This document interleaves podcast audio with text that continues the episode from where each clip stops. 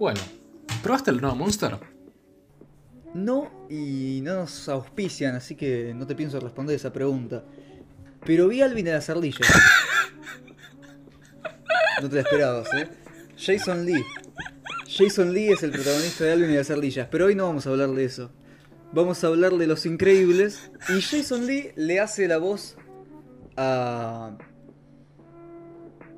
a un personaje que ahora no me acuerdo el nombre, así que la cagué. Eh, pero aprovecho que te estás riendo, así que la puedo salvar. Le hace la voz a. Tengo mis aerobotas. a Incrediboy. Muy bien. Bueno, Empezamos bien, ¿eh? esta para mí, eh, y no lo digo a la ligera, soy muy fan de, de Pixar antes del 2010.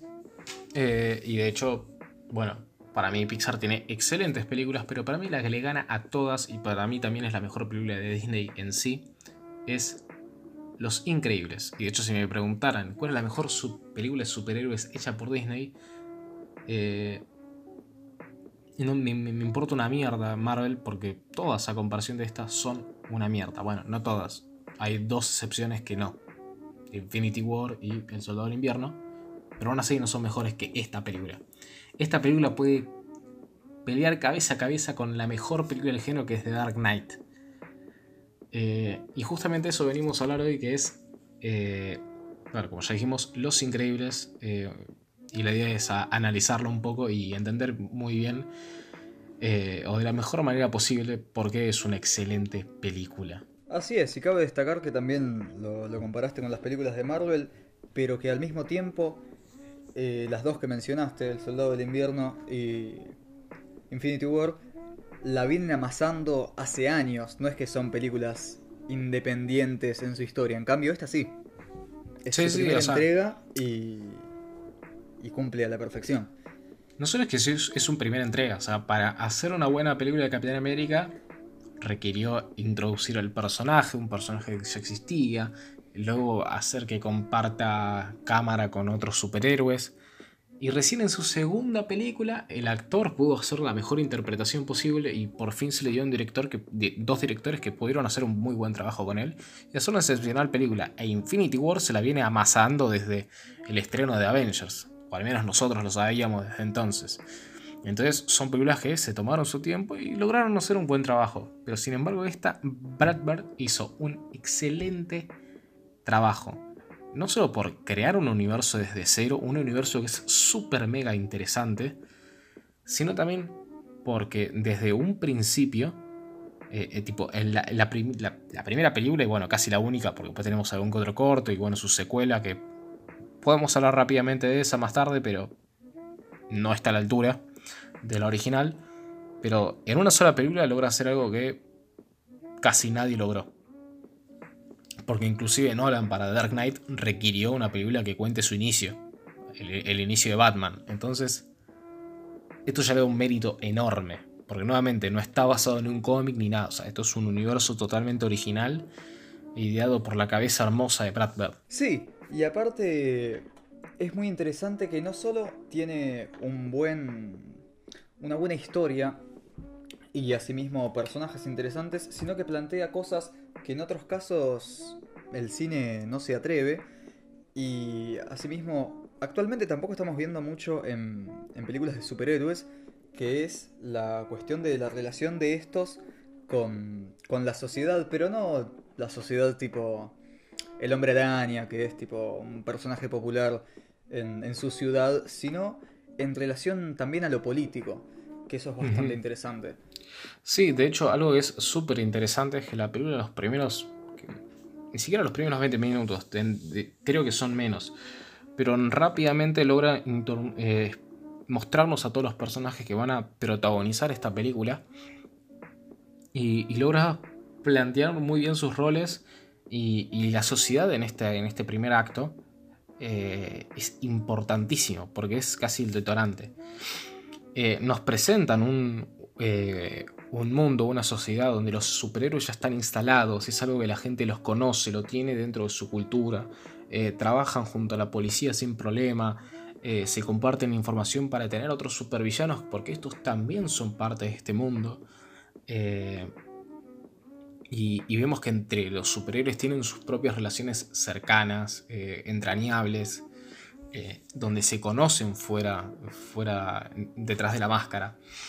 Eh, y, y, acá la sociedad cumple un rol importantísimo porque creo que yendo a una frase que a mí me gusta mucho, que es la ley de, de Morphy, de, de Morfo, de Morphy, si algo puede salir mal, todo va a salir mal. Y, literalmente es lo que pasa en la noche en la cual empieza la película. Em, porque ya sea desde que Mr. Increíble encuentra a, ese, a ese hombre que busca suicidarse, hasta que justo, o sea, obviamente acá podríamos decir de que pasan muchas eventualidades, cosas muy convenientes para la trama, nuevamente, si bien es cierto que puede terminar siendo muy conveniente para la trama, me gusta pensar más que es esto de que si algo puede salir mal, todo va a salir mal y esto es lo que sucede esta noche. Todo lo que podría ser malo para los superhéroes pasa. El, tratar de salvar a las personas, pero que en el intento termines destruyendo más de lo que, más de lo que quería salvar. Eh, querer salvar a una persona que no quiere ser salvada y a su vez encima que el villano escape tipo no poder hacer nada para evitarlo. Eh, y esto ya es un planteo genial, porque suele ser muy común de tipo el pensar qué pasaría si los superhéroes existieran en la vida real. Y es un planteamiento que claramente se mantiene durante tanto esta como también para la segunda película, que es eh, esto de que hay muchas cosas que creo yo pasarían en nuestro mundo ya sea desde una persona que no quiere ser salvada y cómo interpreta eso un superhéroe. ¿Cómo sabe a quién salvar y a quién no? ¿Simplemente no tiene que intervenir? Así es, en un comienzo principalmente te muestran bastantes personajes que, que conforman una sociedad, una comunidad, y te los presentan bastante bien porque te dan la información necesaria como para comprenderlos y te plantean esta situación que vos mencionabas en la cual se pone en duda si los héroes en esta en este mundo actúan por voluntad propia, por el poder que tienen otorgados, o si son buscados por la sociedad y, y estos responden a la necesidad de la misma. Eso es bastante interesante en la escena que se plantea en un comienzo, cuando Bob Parr o Misterio Increíble, salva a un tipo que ve está cayendo un edificio y él cree que habrá tenido algún inconveniente y sin embargo era una persona que estaba suicidándose. Y son detalles realmente interesantes, más que nada tratándose de una película de Disney también. Sí, la película, eh, ya más adelante hablaremos de otros ejemplos, pero realmente toma... Eh, decide contar bastantes cosas que son bastante serias y quizás cuando uno es chico capaz no le impresiona tanto, pero sin duda cuando uno crece y la vuelve a ver eh, se da cuenta de, eh, de la profundidad que tenían ciertas escenas o ciertos diálogos o mismo ciertos personajes. Y, de hecho plantea un montón de cosas que es esto de realmente todas las cosas que salen mal durante... Eh, durante la intervención de Mr. Increíble se hubieran solucionado si, esto, si los superhéroes no existieran o hubieran pasado de todas formas. Porque podríamos decir de que cuando los superhéroes son prohibidos por el gobierno, no creo que los villanos hayan desaparecido. No creo que Bon Voyage o no sé cómo verga sea eh, se oculte también. Entonces hay ciertas cosas como un tipo que anda tirando bombas por ahí para robar bancos. Eh, hubiera sido un problema para la policía también. Que a ver, este, esta cosa de, por ejemplo, de Misterio Increíble eh, tratando de intervenir para salvar el día y que no funcione, también pasa en la segunda, en la cual a nosotros nos podría venir una cuestión más burocrática, de un análisis más burocrático, es quisiste salvar un banco, o en este caso, sí, un banco, una bóveda. Eh, no pudiste detener al, al criminal. Destruiste más de lo que, hubiera, de lo que se hubiera destruido si, si, no, si no intervenías. Y para colmo, eh, el banco estaba asegurado, la bóveda estaba asegurada. Y quizás a eso eh, es a lo que uno le viene a la cabeza de, ¿en la vida real valdría la pena que existan superhéroes? Em, y, yo siento que es como son esos análisis sociológicos que hace la película, que a uno no sé si lo interpelan, pero sí como que le hacen ruido y lo hacen cuestionarse qué tan útil sería que estos eh, existieran en la vida real. Sí, este es un aspecto que se plantea tal vez más en detalle al comienzo de la, de la segunda entrega, pero que acá se plantea bastante bien y si bien de, de una introducción a ver la vida normal, digamos, de los personajes, se hace una elipsis que está bien planteada, funciona bien para lo que quiere relatar la historia, te deja ciertas dudas con respecto al, al manejo social y político que tienen estos personajes como héroes y, su intervención en, en, la sociedad. ¿Cuál es su poder? ¿Cuáles son sus capacidades? ¿Y quién decide para qué se utilizarían? Es un debate bastante interesante. Es interesante asimismo ver que más adelante se plantea la existencia de un abogado que trata, trata este tipo de casos y tratar los derechos de, de superhéroes no debe ser nada fácil tratándose de las situaciones en las que se ven envueltos, como más adelante se muestra cuando, cuando Increíble em, está en una conversación con este abogado y ya se menciona que hubo varios, varias mudanzas que tuvo, varias integraciones a, a otras ciudades para, para ir zafando de que lo descubran, digamos. Porque causa de este momento en el cual se escapa Bon Voyage y, bueno, está la situación del suicidio y asimismo la, la explosión en el tren, se empiezan a desatar muchas otras situaciones en las cuales se denuncian a otros supers que no creo que haya sido por culpa en sí de Mister Increíble, sino que era algo que tenía que explotar en algún momento y se termina dando por esa oportunidad. Sí, él termina funcionando más como un detonante, porque, a ver, algo que está bueno que esto exista un defensor de los derechos de los superhéroes, porque digamos que Mister Increíble no intervenía. Bon Voyage escapaba, se robaba la bóveda. Eh, quizás podríamos eliminar todo esto que pasa con Incrediboy y también lo del tren. Eh, pero a su vez, por ejemplo, si Incrediboy no, no existía, o no, intervenía, tampoco hubieran salido tan mal las cosas. Pero me gustaría centrarme en el suicidio o en el intento de suicidio de, del hombre que trata de, de salvar eh, Mister Increíble. Que uno podría interpretar, o sea, si Mister Increíble, si Increíble no intervenía, ese hombre hubiera, se, hubiera, se, hubiera tirado del, del edificio y hubiera golpeadose o estampado contra el pavimento. Eh, había un montón de gente viendo lo que estaba por pasar. Entonces realmente esto, desde mi punto de vista, esto no es algo que se hubiera solucionado diciendo, bueno, ¿sabes qué? A la verga los superhéroes. En una sociedad donde se considera que... No quiero hacer apología al suicidio, ¿no? pero en una sociedad donde se considera que el, simple hecho de estar vivo eh, merece la pena todo el sufrimiento que esto conlleva y a su vez que una persona tenga que recurrir a, un acto tan violento para sí misma como es tirarse de un precipicio tan alto para morir, no se hubiera solucionado con simplemente hecho el prohibir a los superhéroes. Eh, entonces son cosas como que se los relaciona, en este caso a Misterio Increíble, simplemente por la intervención del mismo. Pero no era algo que se hubiera solucionado si él no intervenía simplemente hubieran surgido de otra manera. Sí, yo creo que en ese caso se manifiesta una cuestión política que no estamos viendo en el filme, de un intento de control con respecto a, estos personajes y dádase la debilidad en su relación con el público en ese momento, se aprovechó para eliminarlos.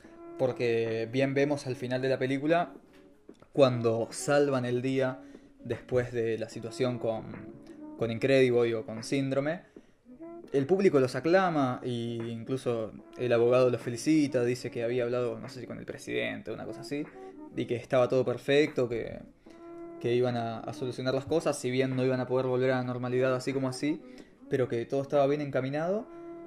Em, ahí se demuestra que la situación no era tanto de parte de la sociedad, creo yo, sino que se aprovechó ese impacto que hubo y, esa mala relación en el momento para desarrollar algo que estaba detrás, que es el control sobre, sobre estos personajes, siendo que realmente los políticos, sin el apoyo del, del público, sin el apoyo de la sociedad, no los podrían no los podrían eliminar tan fácil. Eh, sí, podríamos agarrar y decir que más el accionar del gobierno más que una respuesta lógica hubiera sido más eh, un tema de eh, un asunto de relaciones públicas y más una exigencia tal no tan cuestionada o, que reflexionaron demasiado, pero es más una exigencia del pueblo más que otra cosa. y ya pasando más al, al inicio del segundo acto de la película, no, nos encontramos donde los superhéroes, en este caso la familia Parr, 15 años, no, 15 años después sí, eh, tratan de reintegrarse a la sociedad como individuos normales, civiles, eh, comunes.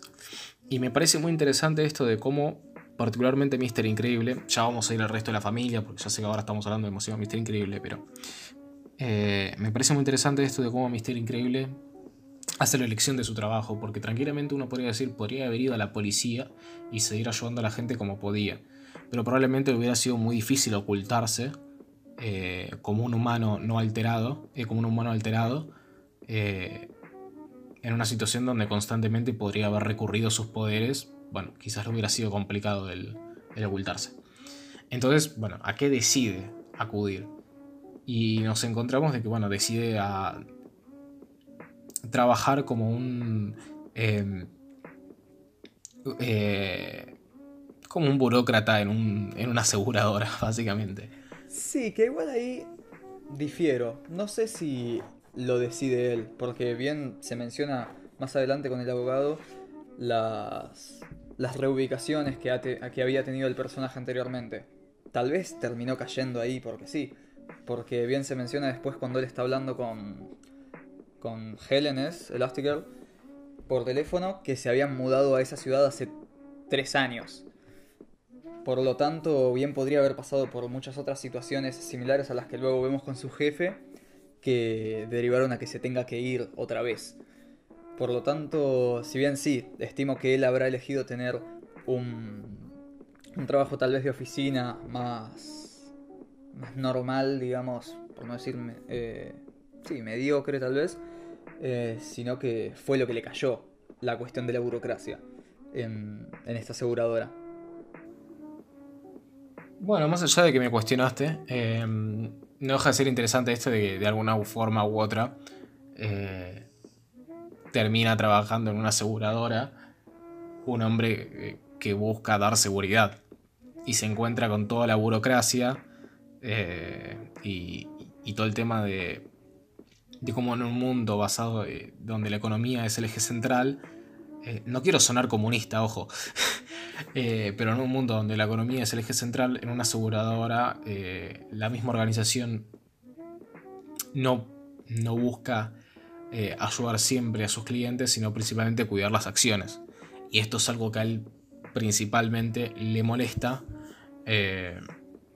porque realmente se ve limitado, o sea, se encuentra muy cerca de gente que necesita ayuda y él se encuentra con las manos atadas sin poder darles lo que necesitan. Y bueno, quién sabe, capaz si él podría haber realmente ayudado a personas con su trabajo, no hubiera terminado en, en, toda, esa, en toda esa represión de sus poderes y, y esa necesidad de volver a ser lo que era en su pasado.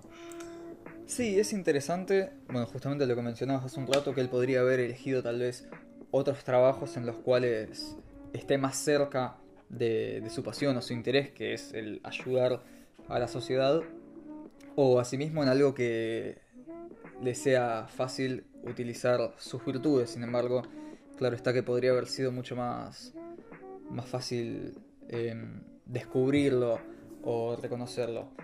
Pero aún así se nota en la personalidad del personaje que la impotencia de no poder lograr con, sus intereses, que es ayudar em, al público, a la sociedad, esto luego le trae justamente problemas de ira o, problemas al controlar su fuerza, su poder, como vemos más adelante.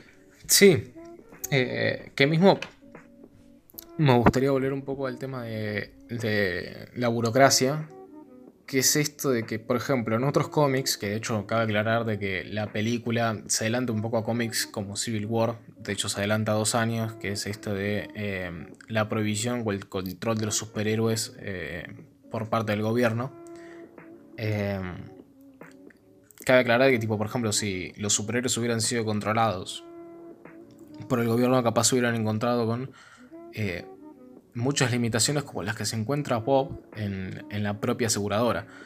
Eh, esto lo vemos claramente, por ejemplo, en el momento donde él no puede ayudar a... ¿Cómo se llamaba el nombre de la vieja? Em, la señora Angustia, no sé cuál era el nombre original, no me acuerdo. La señora Angustias. Eh, Creo que era así. La Angustias. Eh, bueno, que vemos que él le hace como todo un embrollo que nosotros como espectadores cuando él explica todo el proceso burocrático para ir con Norman Wilcoms o no sé qué verga. Eh, y es como que, bueno, quizás si los superhéroes hubieran sido eh, eh, controlados por parte del gobierno hubiera, hubiera sucedido algo así. el no poder actuar en un montón de situaciones por trabas legales, el tardarse para actuar, el tener un montón de de puertas eh, o personas a las cuales acudir. O sea, claramente se pierde todo eh, el sentido de, bueno, hago mi deber o ayudo como puedo. Obviamente esto significa más control y quizás menos errores, pero también menos capaz, eh, termina ayudando menos a los que más quieren ayudar. Sí, y asimismo esto implica una dualidad moral dentro de, la personalidad de todos estos personajes. Como había mencionado antes, la impotencia que le va generando a Bob, la, situación en su trabajo, la incapacidad que tiene para ayudar a, quienes quiere, y si bien hace estos intentos, como en el caso de, la señora Angustia en el doblaje latino, em, esto siempre se, desarrolla con trabas, con problemas que luego le repercuten en, su vida personal. Sí, que a ver, esto de el reprimir sus poderes y su identidad eh, como humanos alterados se nota también después con los hijos, que si bien ellos no crecieran en un mundo donde los superhéroes eran una realidad porque habían nacido después, eh, sí, pueden, sí podemos notar esto de que si bien cada poder que tiene cada miembro de la familia se apega mucho con su personalidad y ya podemos ir hablando de eso. Eh, podemos ver, por ejemplo, el caso de Dash, donde realmente quiere aprovechar sus poderes, pero se encuentra en la situación que tiene que ocultarlos por la seguridad de él y de su familia. Y, y, si ya Mister Increíble es algo que le pesa y a su esposa también, a Elastiger, eh, es algo que bueno, también le termina pesando a sus propios hijos. Sí, asimismo esto se puede notar en la personal de. en la personal. En la personalidad de Violeta también. La cual se ve como una persona bastante tímida, por lo menos, por ejemplo, cuando se ve en, el colegio frente al chico que le gusta, cosas así. La cual, bueno, justamente tiene invisibilidad. Y en el caso de Dash, la. la energía que tiene él y las ganas de, de demostrar su, su poder se dan a notar tal vez en, en su velocidad y en ese tipo de capacidades. Sí, o sea, cada miembro de, la familia termina teniendo como que cada, cada, uno de sus poderes termina representando un poco su personalidad. Desde, cabe claro una cosa, la familia representa un estereotipo de familia tipo, donde el padre es el sustente de la familia, por ende tiene toda esa fuerza. La madre eh, cumple todas las tareas de lo, cumple todas las tareas que cumple, ya sea del hogar, eh, eh, Voy a quedar mal con esto. Porque ahora no se me ocurre otra tarea. Es que sí, es lo que eh. representa el personaje, no es algo que decidamos nosotros. Eh, principalmente como Sí. el, el cuidado de los hijos, el cuidado del hogar, como si también la contención a- con respecto a su marido. No, no es algo que decidimos Em. nosotros. Queda mal, pero es así el planteamiento de la película. Tampoco es que queda mal. Sí, o sea, No estamos diciendo nada muy raro. Sí, a ver, es lo que termina representando el personaje dentro del film.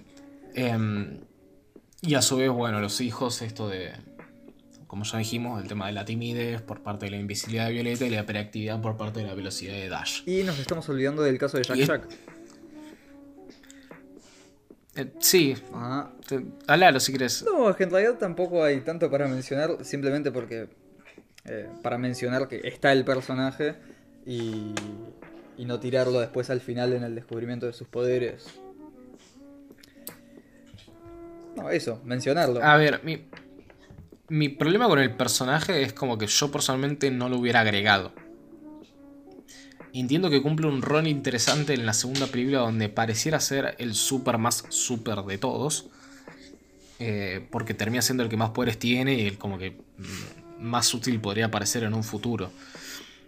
Pero yo, al, si fuera por mí, no existiría la segunda película. No porque sea la peor película del mundo ni nada, simplemente me parece innecesaria o que no vale la pena. Y viendo que en esta película realmente termina siendo más una traba que otra cosa, no lo hubiera Es que- agregado. Creo que termina teniendo sentido recién al Es que final. justamente para mí que la función del personaje es más que nada para hacer gancho en la trama en relación a que, bueno, lo dejan con la niñera y al final eso es lo que provoca que... Va, no es eso lo que provoca, pero eso ayuda a que después el villano eh, como que lo secuestre. Y asimismo, bueno, también es raro en, el personaje que cuando vemos a Edna Moda diseñar los trajes, hace que el traje de Jack Jack sea prueba de fuego y justamente él después tiene poderes relacionados con eso. Eso sí como que queda medio medio mal enganchado. Sí, bueno, pero también es interesante de que. de, de cómo lo crea ella diciendo, no, no sé qué poderes tiene, así que medio que lo preparé para todo y bueno, le terminó sirviendo. Es como que. En este caso diríamos como que fue precavida, no simplemente que fue conveniente. Sí,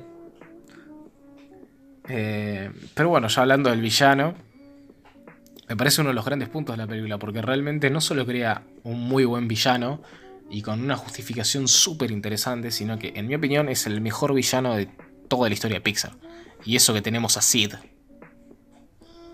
es que es muy interesante el villano porque también no solamente tiene una personalidad interesante, sino que también tiene un planteamiento interesante. Es decir, no actúa porque sí, sino que esto está relacionado justamente con los orígenes de... Va, no con los orígenes, pero sí con, la situación que veíamos en un comienzo con Bon Voyage y con... Body, no, ahora me olvidé el nombre, Incrediboy, que luego pasaría a ser eh, Síndrome. Este personaje luego se transforma en villano, siendo que en un comienzo él buscaba tener a, a Mister Increíble como mentor. Él en muchos momentos le dice que es como su fan número uno, o en el español latino, en Argentina, su pollo. Y sin embargo. y sin embargo, Mister Increíble lo rechaza, no de mala onda, sino que simplemente trabaja solo, no tiene ganas de tener un pibe a su cargo. Y esta frustración y estos problemas luego se desarrollan presentando un villano con la intención de ser un héroe, reprimida por los acontecimientos presentados en el comienzo de la película. No es algo rebuscado, sino que está bien planteado desde un comienzo. Eso, eso es interesante también. Eh, para mí es un personaje que es súper interesante el cómo, cómo se va construyendo. Y mismo es un personaje que las primeras veces que la vi, en realidad la primera vez que la vi, después ya no me pasó más. eh, fue esto de que era un personaje que lo tenía totalmente olvidado para cuando regresa eh, siendo síndrome. Entonces es como que terminó siendo un plot twist buenísimo para mí cuando tenía 7 años, no menos, 4 años. Eh, y terminaba pasando esto de que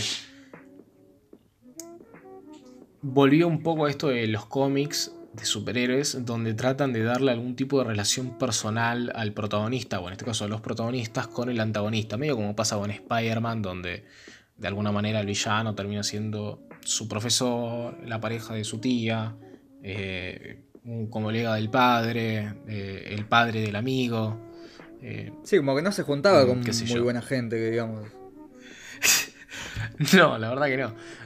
Pero bueno, juega mucho como esto de eh, de volver esto de los cómics, de darle algún tipo de relación personal que le dé un poco más de peso a la tensión que pueden tener los protagonistas o los héroes con el villano.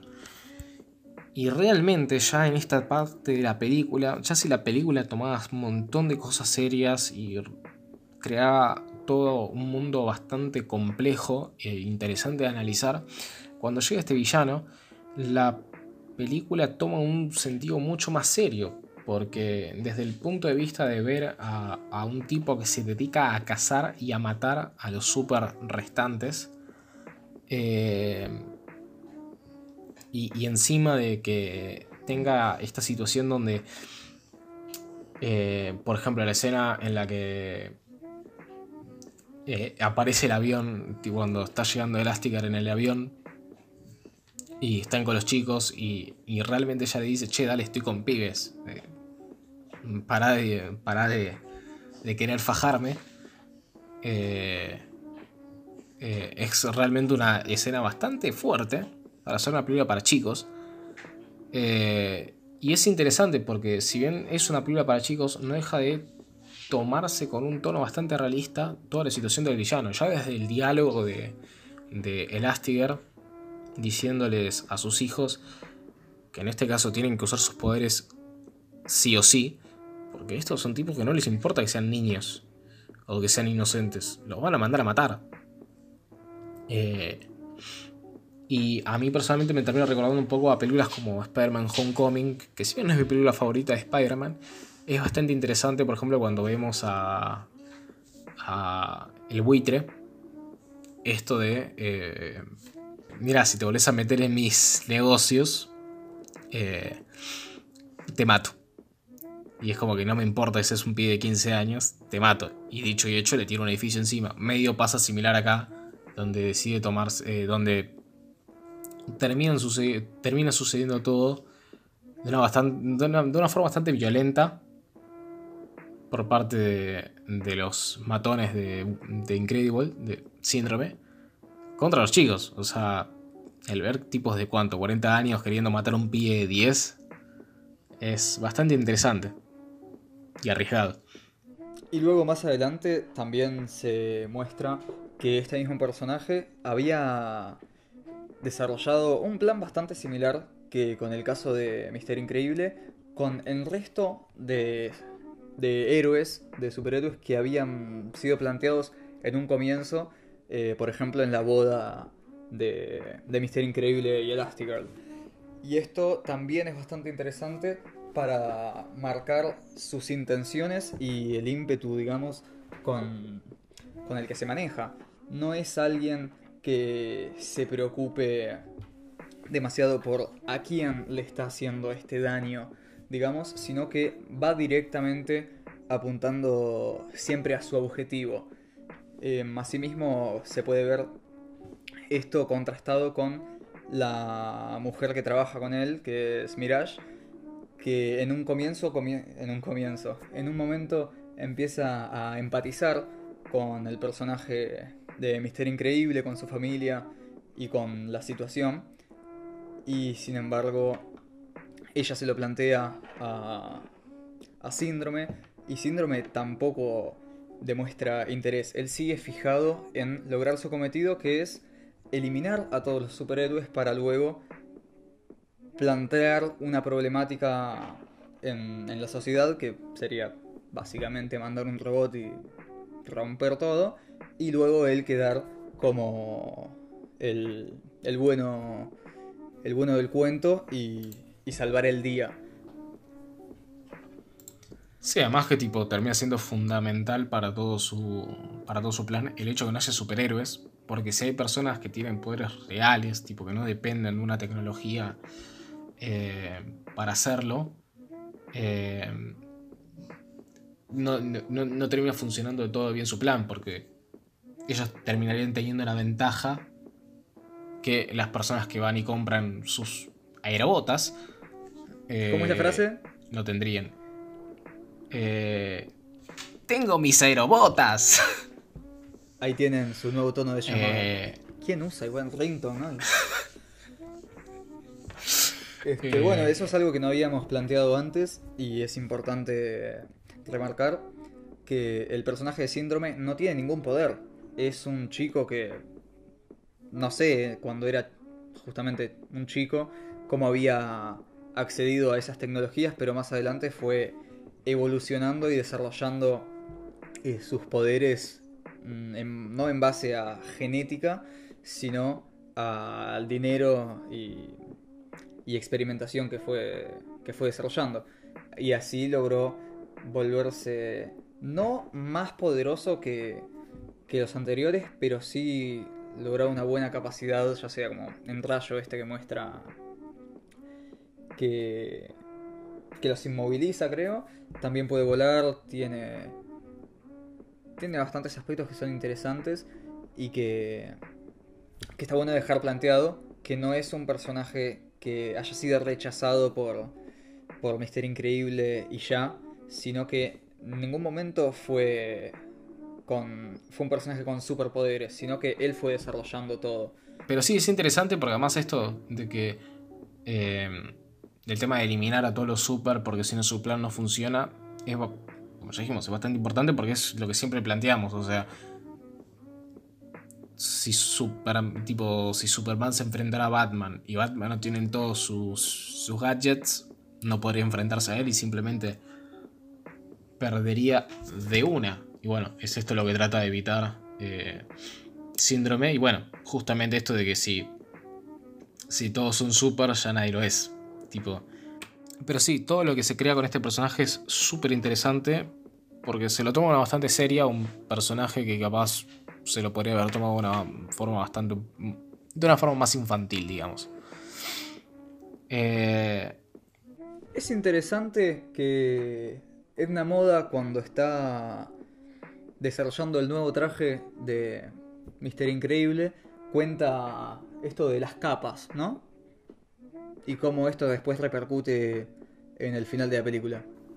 Yo creo que le terminé de dar toda esa importancia al diálogo de, de Edna Moda, porque cuando uno escucha o ve la escena donde Edna, Moda explica por qué no hay que tener capas, eh, es interesante porque es casi una crítica de, che, ¿por qué ella es una capa? Hay un montón de superhéroes que no tiene sentido. A Superman no le da sentido, a Batman no le... Bueno, a Batman sí, pero porque es tecnología, es medio como lo increíble, eh, lo de, lo de síndrome.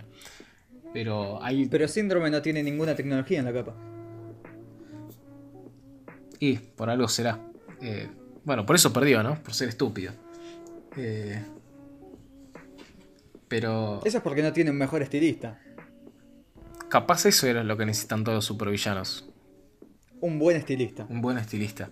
Que cabe aclarar algo que yo no sabía. Con plata se podría ver ¿Eh? Sí, más que nada un buen estilista para el pelo. No sé qué hacía Javier Milei ahí. No sé cuánto tiempo se habrá tomado para cada escena el actor para hacerse ese copete. Yo creo que Javier Milei le da paja peinarse para cada escena. bueno, tengo un montón de incongruencias eh, y detalles interesantes que hacen que la película en algunos momentos quedé medio tirada de los pelos o, o capaz de algunas cosas graciosas que me llamaron la atención. Si quieres te cuento. Si no tengo otras, sí. Y no sé, de última me lo cortás y total los editas vos. Sí. Violeta. Está en la puerta del colegio. Pasa Tony Radinger. Se invisibiliza para que él no la vea. No hay nadie en la calle Nadie ve un suéter suelto. Pero nadie vio, tipo, de que primero que la mina desaparecía y aparecía. Y segundo, de que había ropa flotando. Porque no era ropa camuflaje. Como la del traje. sino que era ropa normal. Eh, no. Sí, eso también me pasa como que lo veo y digo, che, pero no tiene sentido eso. O sea, entiendo que Tony no la haya visto, pero a su vez es como que dale, me hace decir que no bajó ni un poquito la mirada como para ver de que había un suéter flotando. Sí, o olvídate de Tony, capaz que estaba distraído, estaba en otra. Pero no había nadie más en la puerta del colegio, no había autos que pasaban. Te tiro otra. Están Frozono y Mister Increíble. Van a, a este edificio en llamas, no pueden escaparse, se van, rompen un muro, terminan en una joyería. Suena la alarma, va la policía. Frozono para escapar, toma un vaso de agua, congela al policía. Con toda la situación que hubo con los Super, y siendo que había un antecedente de la existencia de Frozono, ¿no sale ninguna noticia que se congeló un policía? Eh, sí, es como bastante Yo extraño. lo puedo ver justificado. Yo lo puedo ver justificado con que, bueno, el abogado metió alguna maniobra, pero igual, como que no, no me cierra. Igual vos te das cuenta que la escena es totalmente irrealista. No quiero ser forro, pero voy a hablar de un tema real y una problemática real. En la vida real, cuando el policía veía de que Frozono movía un dedo, ya le pegaba tres tiros. Sí, más si era doblaje latino, más doblaje argentino. Sí. Vamos con otra. ¿De dónde sacan el helicóptero? El helicóptero no, nada que ver, me noté helicóptero. Del avión. ¿De dónde saca el avión? Se, se ve que la mina Eh. llama a alguien por teléfono y le dice, che, me prestás el avión, pero. ¿Eh? Sí, es como que. Bueno, a mí lo que siempre me preocupó, o preocupó, no, me llamó la atención. O sea, el tipo tenía todo un ejército. No es que tenía tres o cuatro guardias, síndrome. Tenía todo un ejército. Y tenía como un hangar, tipo. Vamos con el ejército entonces. Me salteo los anteriores, después los digo. Dale. ¿No se parecen mucho a Robocop? A mí me recuerdan ¿verdad? demasiado a, a Telescopia, en realidad. Bueno, es muy interesante que antes habías mencionado, eh, en relación a esto que Síndrome decía que, que no importa, que los maten a todos igual aunque haya nenes.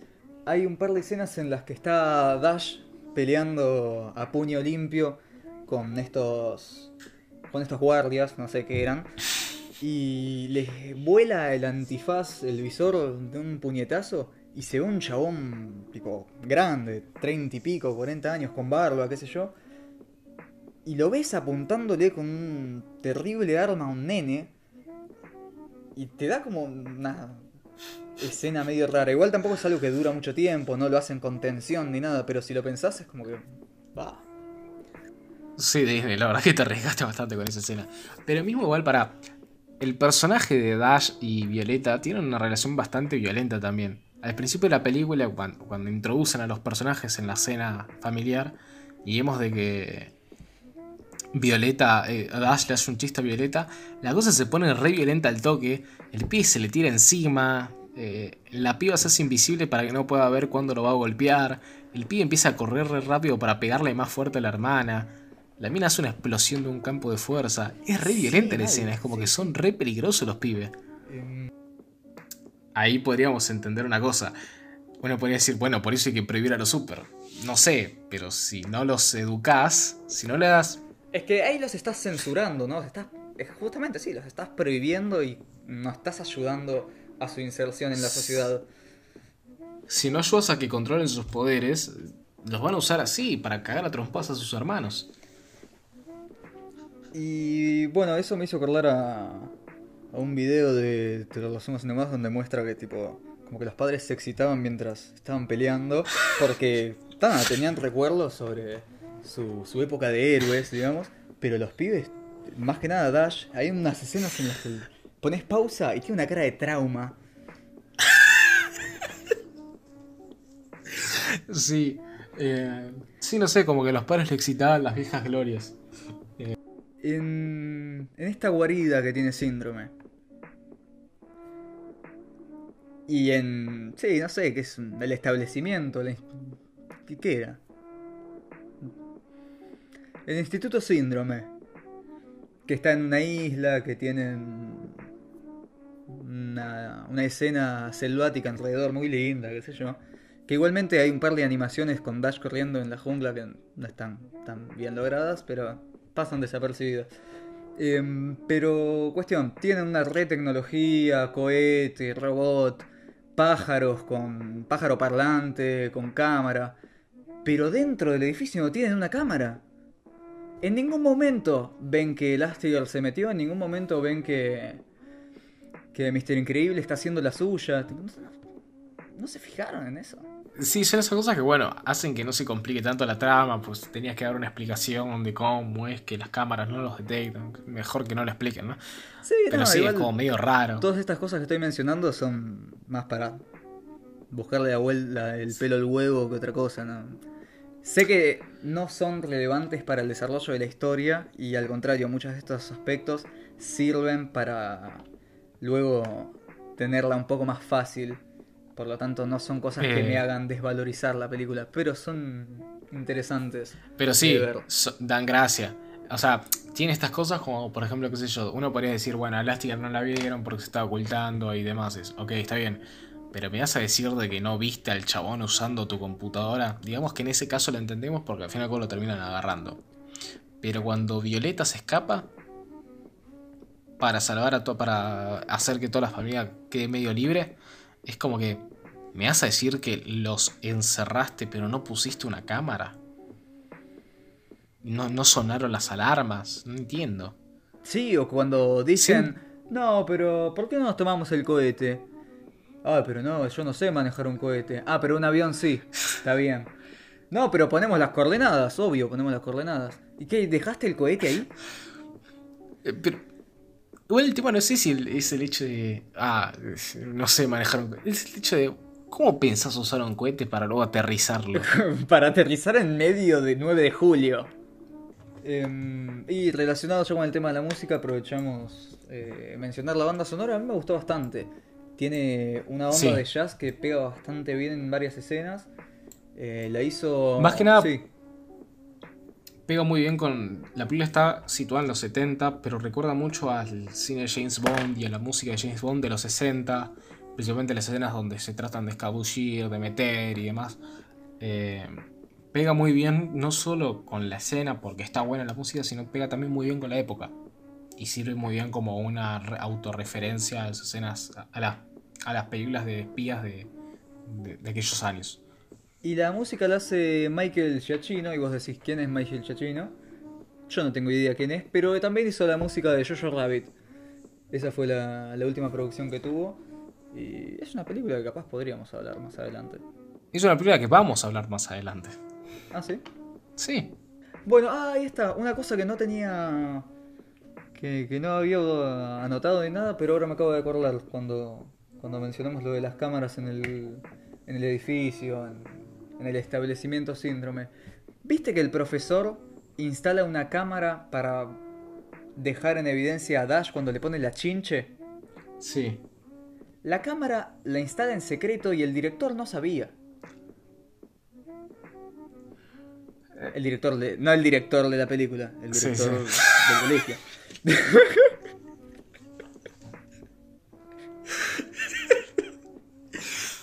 Brad Bird se queda como diciendo, che, pero ¿quién metió acá una cámara? ¿Quién metió esta escena en la película? Claro, En la, pe- en la película original de, del director aparecía esa escena, pero con el televisor apagado. claro. Y después otro metió la cámara. Pero, tipo, le podrían haber metido una multa. Eh, sí, por grabar a menores de metió una edad. cámara. Sí, no, nada Sin el consentimiento Aparte de los padres. súper histérico, revoleando la silla. Culpable, es culpable. Bueno, ya está. es un nene. Pero tenemos un guiño a Gaspar Noé en la película. ¿Ah, sí? No, pero me gustaría interpretarlo como que sí. Bueno. Porque en realidad la película de Gaspar Noé sale más adelante. Y es un guiño a Clímax. Eh, en la- al principio, al inicio de, de Los Increíbles, vemos un momento en el que alguien les está haciendo una entrevista o están hablando como una especie de confesionario, una cosa así. Están Elastigirl, están Frozono y están Mister Increíble y cuentan más o menos qué, piensan de la situación de ser super, sí, qué sé yo. Em, y en la película Clímax también pasa algo similar al comienzo, donde hacen como una entrevista a los personajes para, para ampliar un poco su personalidad. Y me pareció un detalle interesante, así que también pueden ir a ver Clímax y los demás videos que tenemos, eh, los otros dos podcasts que tenemos sobre Gaspar Noé. Sí. Tiro el chivo. Y si quieren que analicemos Clímax, también nos lo pueden decir. Aunque nadie va a ver esto También ni va a llegar a esta etapa del video. Eh, pero. Y de paso nos sirve para hablar un poco de esa escena, que estamos hablando de la primera escena al final del video, del fi- al final del programa. Eh, pero me parece súper interesante esa escena, es como que está genial, es re corta. Y no siento como. Yo siento como que si no la agregaban al corte final, no cambiaba nada. Pero está buenísimo que esté. Yo creo que es algo innecesario que suma un montón. Eh, por además algo que no tiene ninguna otra película de superhéroes. Eh, y lo ponen en una etapa, en una, desde una perspectiva muy personal, porque eh, si bien que yo tenemos escenas como yo Iron Man dando una conferencia de prensa, el que se entreviste cara a cara a un superhéroe eh, Bueno, a modo tenemos- documental es súper interesante. Pero es una escena que a mí me encanta, porque tenemos desde una escena graciosa como diciendo, esta escena donde Increíble dice, eh, eh, dale, no pueden dejar de hacer quilombo un rato y se levanta y se va y tipo, no, pará, todavía no terminamos. Eh, o, o otras frases como por ejemplo la de eh, la de Elastigirl como diciendo eh, los hombres van a salvar el mundo. Yo no lo creo. Esa escena es excelente, ese diálogo está buenísimo. Porque además es como que Y te es deja... innecesario. Es innecesario. en el sentido de que no, no suma a la trama. Pero poner ese tipo de cosas para la personalidad de los personajes es súper interesante. Eh, más que te nada, expande la visión con, con respecto a ellos. Más que nada porque tipo termina el diálogo, se queda como medio callada diciendo yo no lo creo. Y te meten ahí directo con el opening de la película. Es tipo, ah, qué linda ¡Ah, sensación. pará! ¿Sabes con qué relacioné siempre de chico eh, la, la música de esta película?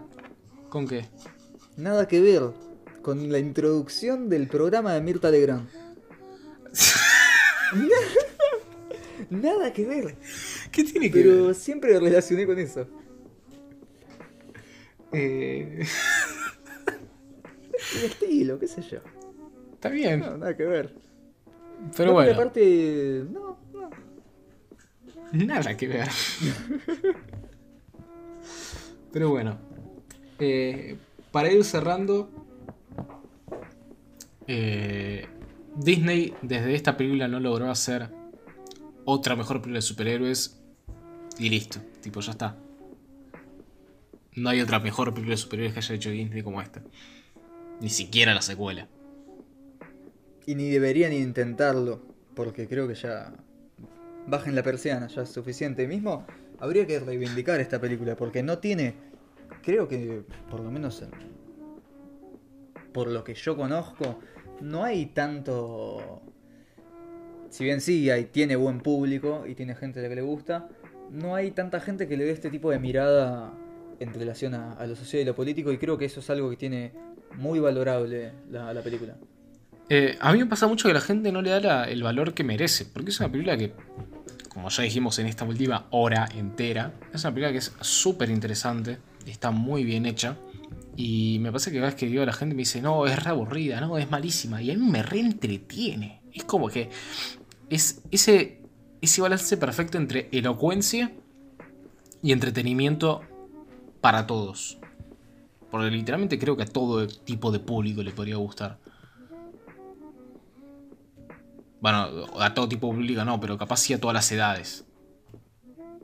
Eh, Sí, yo creo que funciona para todas las edades y al mismo tiempo em, no es una película que trate el tema de los super de una forma seria y solemne, sino que está de una forma bastante dinámica y se explaya como, como lo precisa la trama. eh, sí, mismo que eso me pasa como que hay gente que me dice, no, es mejor Zootopia.